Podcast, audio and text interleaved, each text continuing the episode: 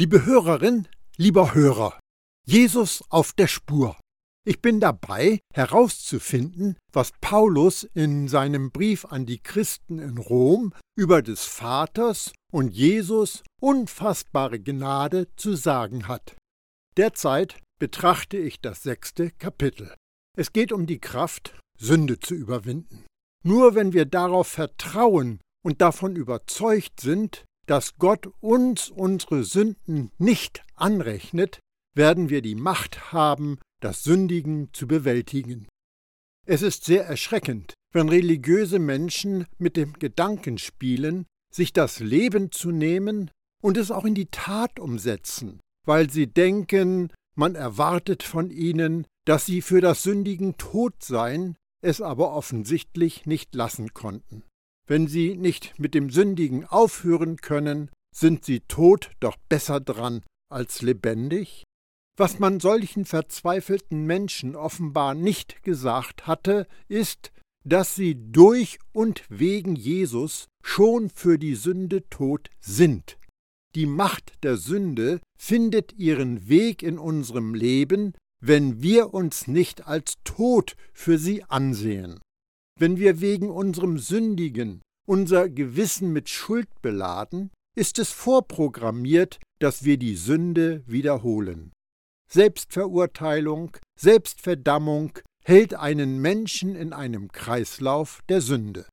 Wenn wir vergessen, wer und was wir in Jesus sind, wird uns in unserer Gesinnung eine Identität aufgedrückt, das Selbstverständnis eines Sünders. Wir werden das ausleben, was wir glauben. Es gibt zwei Dinge, die wir uns merken sollten. Gnade gibt uns keinen Freibrief zum Sündigen. Gnade ist die einzige Antwort auf Sünde. Paulus sagte, so begreift auch ihr euch als Menschen, die für die Sünde tot sind, aber für Gott leben in Christus Jesus. Daher soll die Sünde nicht mehr in eurem sterblichen Leib herrschen, so dass ihr seinen Begierden gehorcht.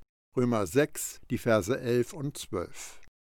Nachdem Paulus uns eindringlich ermahnt, zu begreifen, dass wir für die Sünde tot sind, leitet er den nächsten Satz mit dem Wort daher ein. Wenn wir den Vers 11 verstehen und dass es keine Aburteilung gibt, und wir für die Sünde gestorben sind. Daher haben wir jetzt die Kraft, die Vollmacht der Sünde das Herrschen in unserem Körper zu untersagen. Zu unserem Körper gehört auch unser Gehirn, dieser unerschöpfliche Speicher. Darum beginnt der Kampf in unseren Gedanken. Unser natürliches Gehirn verarbeitet, was unsere Augen sehen und was als Erinnerungen gespeichert ist. Was in unserem Gedächtnis abgelegt ist, spielt eine große Rolle in unseren Denkprozessen. Oft reagieren wir auf die Reize von außen mit Verhaltensweisen, die auf den Erfahrungen der Vergangenheit beruhen. Die Erneuerung der Art und Weise, wie wir denken, ist darum so wichtig. Denn wenn wir einfach danach handeln, was unsere natürlichen Augen sehen, was unsere natürlichen Sinne empfinden und was unser Gehirn folgert, werden wir von außen nach innen leben. Druck von außen, einschließlich der Versuchung zum Sündigen, wird die Widerstandskraft des Fleisches überwinden, wenn wir zur falschen Schlussfolgerung darüber kommen, wer und was wir wirklich sind. Wenn wir jedoch richtig glauben, werden wir von innen nach außen leben. Wenn wir unsere Gedanken auf das richten, was oben ist, und auf die ewigen Wahrheiten des Geistes, und unsere Gesinnung für das erneuern lassen, was Gott uns zu sagen hat, dann wird die Macht der Sünde im Fleisch uns nicht gewachsen sein. Als Teilhaber an Jesus göttlicher Natur in unserem Geist, durch unsere Einheit mit ihm und durch die Kraft des Heiligen Geistes in uns haben wir totale Herrschaft über Sünde, über Satan und über das Fleisch. Stellt euch nicht mehr der Sünde zur Verfügung und lasst euch in keinem Bereich eures Lebens mehr zu Werkzeugen des Unrechts machen. Denkt vielmehr daran, dass ihr ohne Christus tot wart und dass Gott euch lebendig gemacht hat und stellt euch ihm als Werkzeug der Gerechtigkeit zur Verfügung, ohne ihm irgendeinen Bereich eures Lebens vorzuenthalten. Römer 6, Vers 13 wahre Heiligkeit. Die Art, die ein dankbares Überfließen der Liebe ist, die Gott so verschwenderisch durch das Geschehen am Kreuz über uns ausgegossen hat, ist immer die Folge von dem echten Vertrauen, von der Gewissheit, dass es wegen Jesus keine Verdammung mehr für uns gibt. Es gibt Christen, die scheinen hungrig nach der Gnade zu sein, aber aus Angst ziehen sie sich von Gottes reich gedecktem Tisch zurück. Ein Argument von ihnen ist, es gibt zu viele Ansichten, die, das glaube ich, sowohl in der Botschaft der Gnade wie auch in der Wahrheit, gemeint sind die Prinzipien des Gesetzes, zu finden sind. Es ist bis heute verwirrend, dass so viele Christen denken, dass Wahrheit und Gesetz dasselbe sind wenn doch die Bibel so deutlich macht, dass Wahrheit und Gnade eins sind. Viele Christen scheuen sich davor, sich vom Gesetz zu trennen, weil sie ihr ganzes religiöses Leben lang hart gearbeitet haben, um gut zu sein. Sie haben Angst, dass die Sünde in ihrem Leben Oberhand gewinnt, wenn sie das Gesetz loslassen. Aber was sagt Paulus als nächstes in seinem Brief an die Christen in Rom? Denn die Sünde wird nicht herrschen über euch, weil ihr ja nicht unter dem Gesetz seid, sondern unter der Gnade. Römer 6, Vers 14. Wer in Jesus ist, von Gottes Geist wiedergeboren, vereint mit dem Herrn, ist unter der Gnade. Als ein neues Geschöpf in Jesus ist es für uns unmöglich, unter der Herrschaft der Sünde zu stehen. Auch wenn Jesus und die Apostel es so klar und eindeutig sagen, der ängstliche und religiöse Christ wird trotzdem die Frage stellen, die wir im nächsten Vers finden. Heißt das nun, dass wir einfach weiter sündigen? Ein Verb? Weil wir nicht mehr unter der Herrschaft des Gesetzes, sondern unter der Gnade stehen? Auf keinen Fall. Römer 6, Vers 15. Dies ist die einzige Stelle im ganzen Kapitel Römer 6, in dem Sündigen als Verb gebraucht wird. Und es wird von denen benutzt, die sich die bange Frage stellen, ob Paulus stillschweigend über Sünde hinwegsieht. Für diejenigen, die die Gnade nicht verstanden haben, nicht verstehen und nicht verstehen wollen, ist Sündigen immer eine Tat, die wir durch harte Bemühungen irgendwie unter Kontrolle bringen müssen. Und viele fromme Christen meinen, dass sie das mit religiösen Übungen auch schaffen. Wir brauchen aber die Freiheit, die wir in Jesus haben, nicht zu fürchten, Paulus gibt uns absolut keinen Freibrief zum Sündigen. Das Evangelium der Gnade gibt uns keine Freiheit zum Sündigen. Es gibt uns Freiheit vom Sündigen und von der Zurechnung von Sünde. Nicht nur wird uns unsere Sünde nicht angerechnet, uns ist eine neue Natur gegeben, die nicht mehr danach begehrt zu sündigen, als Jesus Verlangen hat zu sündigen. Paulus Erklärung, warum wir uns nicht entscheiden zu sündigen, das Verb, wenn wir unter der Gnade stehen, könnte dich von der Gnade abschrecken, wenn du dir nicht bewusst gemacht hast, dass Paulus uns sagt, dass das rechte Vertrauen uns zu gerechtem Verhalten führen wird. Wenn ich früher Römer 5 und 6 gelesen hatte und in der erstaunlichen Gnade geschwelgt habe und dann zu dem nächsten Vers in Römer 6 gekommen war, wurde ich mit quietschenden Bremsen gestoppt. Es war, als wenn mir jemand ins Ohr flüsterte, hier ist das Gegengewicht. Du wusstest, dass es kommen würde. Schluck einfach die Pille, denn das wird gut für dich sein. Diese Aussage sorgte bei mir für Unbehagen. Wisst ihr nicht, wem ihr euch als Sklaven hingebt, um ihm zu gehorchen, dessen Sklaven seid ihr und müsst ihm gehorchen. Römer 6, Vers 16. Heute sehe ich die großartige gute Nachricht. Paulus spricht hier nicht über religiöse Leistung und Gehorsam dem Gesetz gegenüber, wo er sagt, dass wir dessen Sklaven sind, dem wir gehorchen, gebraucht er ein Wort, das von einem Wortstamm abgeleitet ist, der hören bedeutet. Wir hören auf jemanden, wir antworten und wir öffnen. Das sind einige Bedeutungen des Wortes, das mit Gehorchen übersetzt ist. Wenn wir auf jemanden hören, dann sind wir aufmerksam und beherzigen, was gesagt wird.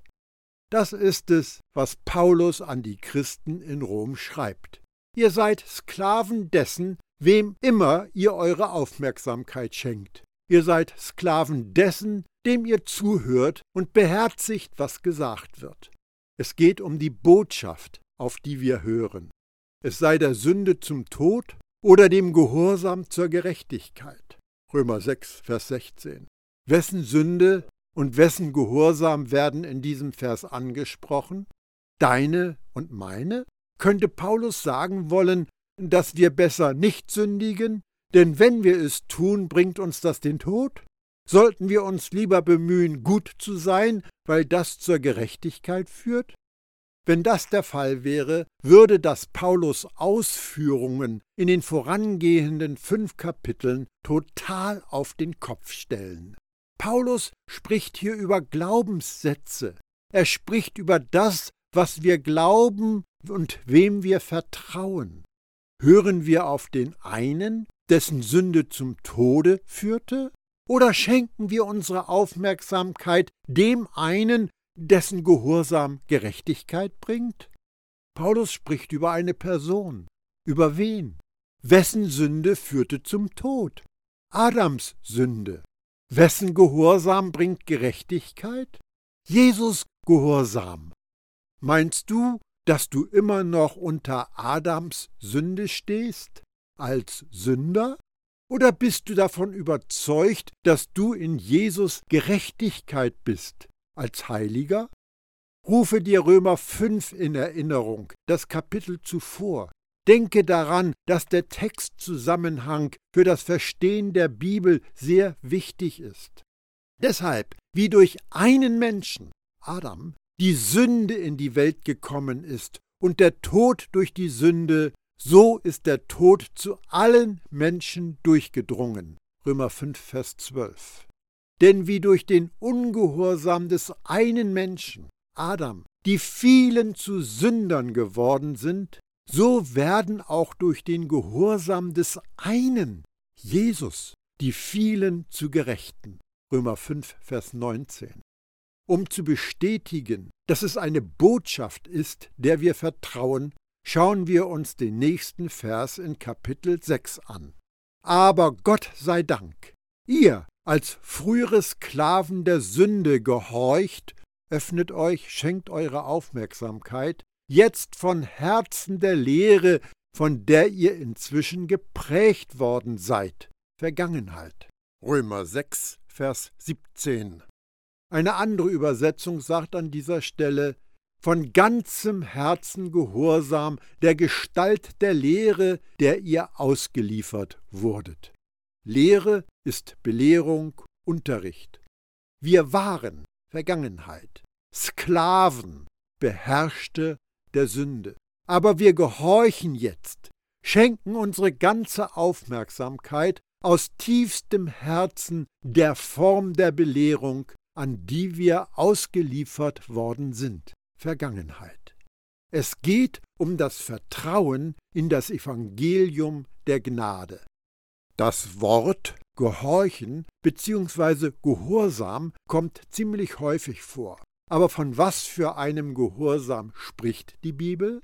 Im neuen Bund der Gnade ist unser Gehorsam ein Gehorsam des Glaubens. Wenn wir vertrauen, sind wir gehorsam.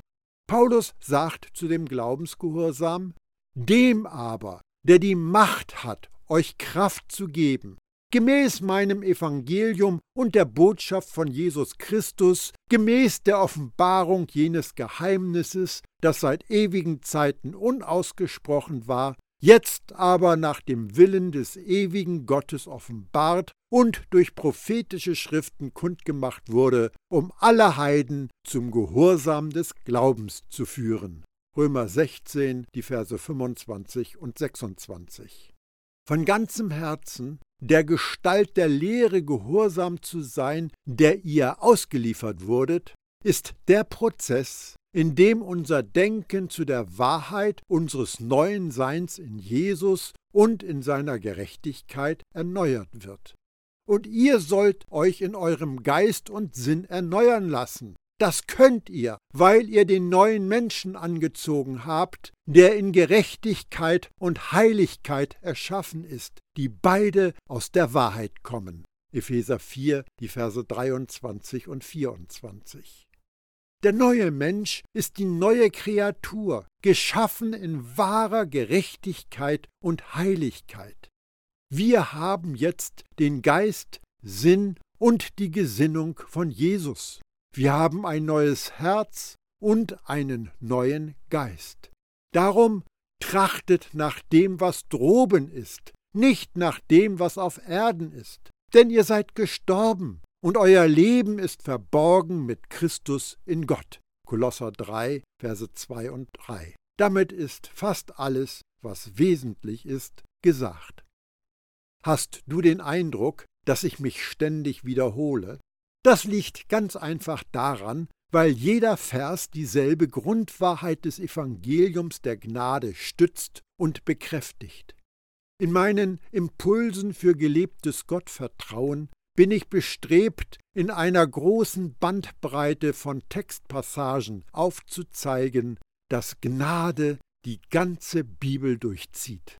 Die Bibel ist wahrhaftig die Offenbarung von Jesus, dem Messias und seiner erstaunlichen, unerschöpflichen Gnade, vom ersten bis zum letzten Buch.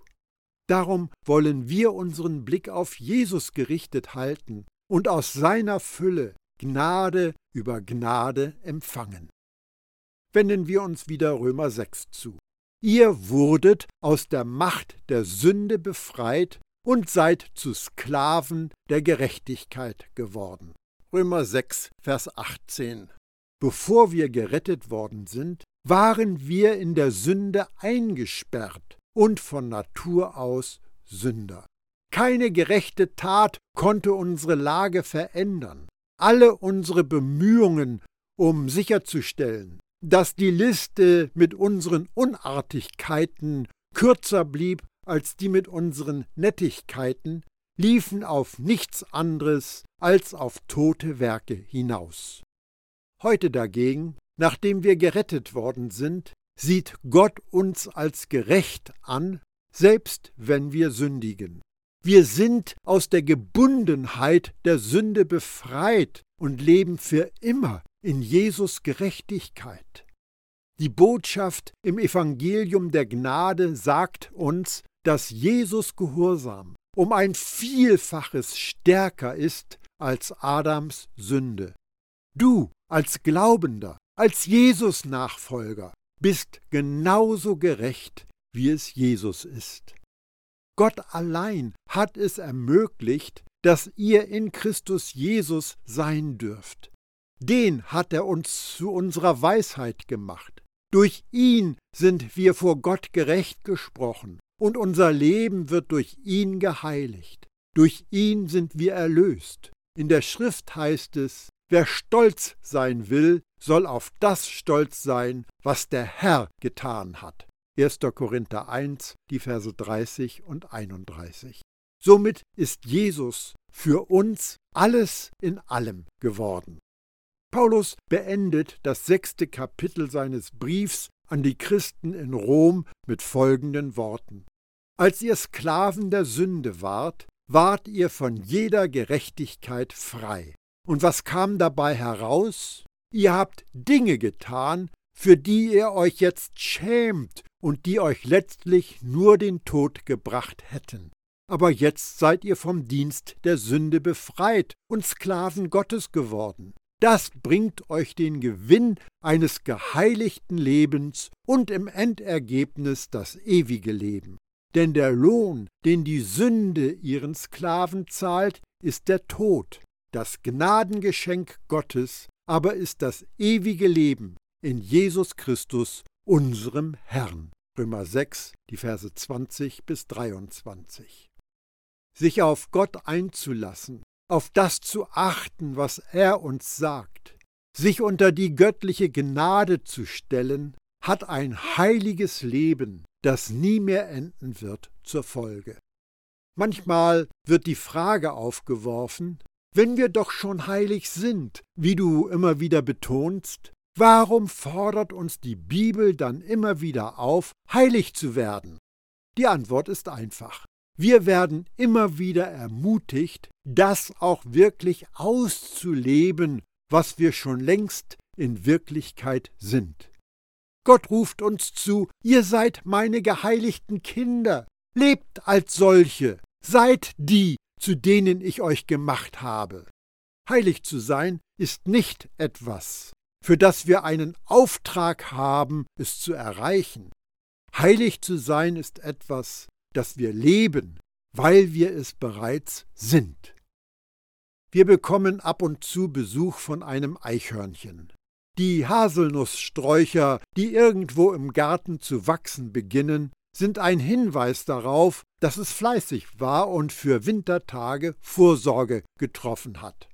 Allerdings hat es auch eine Eichel vergraben, und da sproßt jetzt ein Eichenbäumchen. Wenn ein Eichensetzling mit den Haselnusssträuchern heranwächst, wird er nicht mit der Zeit Eichener. Eiche ist Eiche. Sie reift einfach zu dem heran, was sie schon ist, eine echte Eiche. So wie das, was aus der Eichel keimt, nicht erst in eine Eiche verwandelt werden muss, weil es eine Eiche ist, so sind aus Gott geborene Jesus-Nachfolger ein wahrhaft heiliges Volk, die nicht versuchen müssen, etwas zu werden, was sie sind. Du wirst nicht zu einem Eichenbaum, indem du dich wie eine Eiche verhältst. Du wirst auch nicht heilig, indem du heilig handelst. Jesus macht dich heilig. Dein Anteil ist, zu dem heranzureifen, zu dem er dich bereits gemacht hat. Das braucht Zeit. Aber wie ein Baby, das nicht mehr Mensch wird, wenn es heranwächst, wirst du nie heiliger, wenn sich dein Gottvertrauen weiterentwickelt. Es ist ganz schlicht ein Hineinwachsen in die Fülle, zu der Gott dich geschaffen hat. Es ist unnötig zu sagen, dass Reife nicht in einem einzigen riesigen Sprung auftritt, sondern dass sie ein Prozess ist. Paulus sagte einmal, wir werden so in sein eigenes Bild verwandelt, von Herrlichkeit zu Herrlichkeit durch den Geist des Herrn. 2. Korinther 3, Vers 18. Du hast sicher bemerkt, dass Paulus eine Veränderung beschreibt, die im gleichen Umfeld stattfindet von Herrlichkeit zu Herrlichkeit, nicht von der Müllhalde zur Herrlichkeit. Du bist bereits heilig in Jesus. So wie ein Eichensetzling mit zunehmender Größe nicht eichiger wird, wird auch ein neues Geschöpf in Jesus beim Wachstum im Glauben nicht heiliger, vergebener, angenommener und so weiter. Kritiker der Botschaft der reinen Gnade behaupten, dass die Verkünder der Gnade gegen ein heiliges Leben sind. Nichts ist aber weiter von der Wahrheit entfernt. Wogegen ich mich allerdings sträube, ist die fromme Gewohnheit, sich zu bemühen, heilig zu werden, indem man eine Liste von Übungen abarbeitet, mit denen man Gott näher kommen möchte. Das wird nicht funktionieren. Die Messlatte liegt zu hoch. Die gute Nachricht erklärt, dass Gott uns heilig macht. Er nimmt die Scherben unseres zerbrochenen Lebens und macht daraus etwas Schönes, Angenehmes, Wohlduftendes und Jesusähnliches. Wenn du ein Schmetterling bist, benimm dich nicht wie eine Raupe. Wenn dir eine neue Natur gegeben wurde, versuche nicht, krampfhaft die alte, die am Kreuz getötet worden ist, wiederzubeleben. Das ist Heuchelei, denn dann versuchst du etwas vorzugeben, was du gar nicht bist. Es ist Gottes Wille, dass du in deinem Verhalten deine Heiligkeit zeigst. Nicht, weil deine Erlösung davon abhängt, sondern weil Gott dein Wohlergehen im Sinn hat. Sünde zerstört und tötet. Du weißt, wer dein Vater ist. Darum musst du nicht leben wie einer, der Gott nicht kennt. Heiligung ist Gottes Werk, nicht deines. So wie sein Geschenk der Erlösung etwas ist, das du in deinem Leben sichtbar werden lässt, so ist es auch mit der Heiligung. Du hast sie bereits, also erfreue dich an ihr und genieße sie. Petrus lädt seine Leser ein, der, der euch berufen hat, ist heilig. Darum sollt auch ihr ein durch und durch geheiligtes Leben führen. 1. Petrus 1, Vers 15. Du bist nicht heilig, weil du dich abmühst, dich wie eine Heilige, ein Heiliger zu verhalten. Du bist heilig, weil du Kind eines heiligen Vaters bist. Zusammen mit den anderen Heiligen bildest du ein heiliges Volk sei die, sei der, die, der du wirklich bist. Übrigens heißt es sei heilig und nicht tue heilig. Ermahnungen, heilig zu leben, sollten nicht als Selbsthilfeleitfaden zur Heiligkeit gelesen werden. Vielmehr sind sie Bilder des heilsamen, gesunden Lebens, das wir genießen können, wenn wir Jesus erlauben, sein heiliges Leben in uns und durch uns sichtbar zu machen. Die Einladung des Neuen Testaments, heilig zu leben, sind Werbung für das Leben in Fülle, das uns bereits in Jesus gehört. Ich lese die letzten Verse von Römer 6 noch einmal nach der Übertragung Willkommen daheim. Ich möchte euch das, was an euch passiert ist, noch einmal in ganz einfachen Worten erklären. So wie ihr euch früher mit Haut und Haaren für Dinge hergegeben habt, für die ihr euch heute schämt und die euch den sicheren Tod gebracht hätten, so dient ihr heute einem neuen Herrn, Jesus. Dass ihr ihm dient, verändert euer Leben zum Guten. Im Gegensatz zu eurem früheren Leben bringt ihr nun Frucht, die Bestand hat und Gott gefällt. Und anstelle des Todes dürft ihr nun ewiges Leben erwarten, denn der Lohn der Sünde ist der Tod, das Geschenk Gottes aber ist ewiges Leben, das ihr durch Jesus Christus, unseren Herrn, bekommen habt. Römer 6, Verse 19 bis 23. Ich wünsche dir, dass du das in vollen Zügen genießen kannst.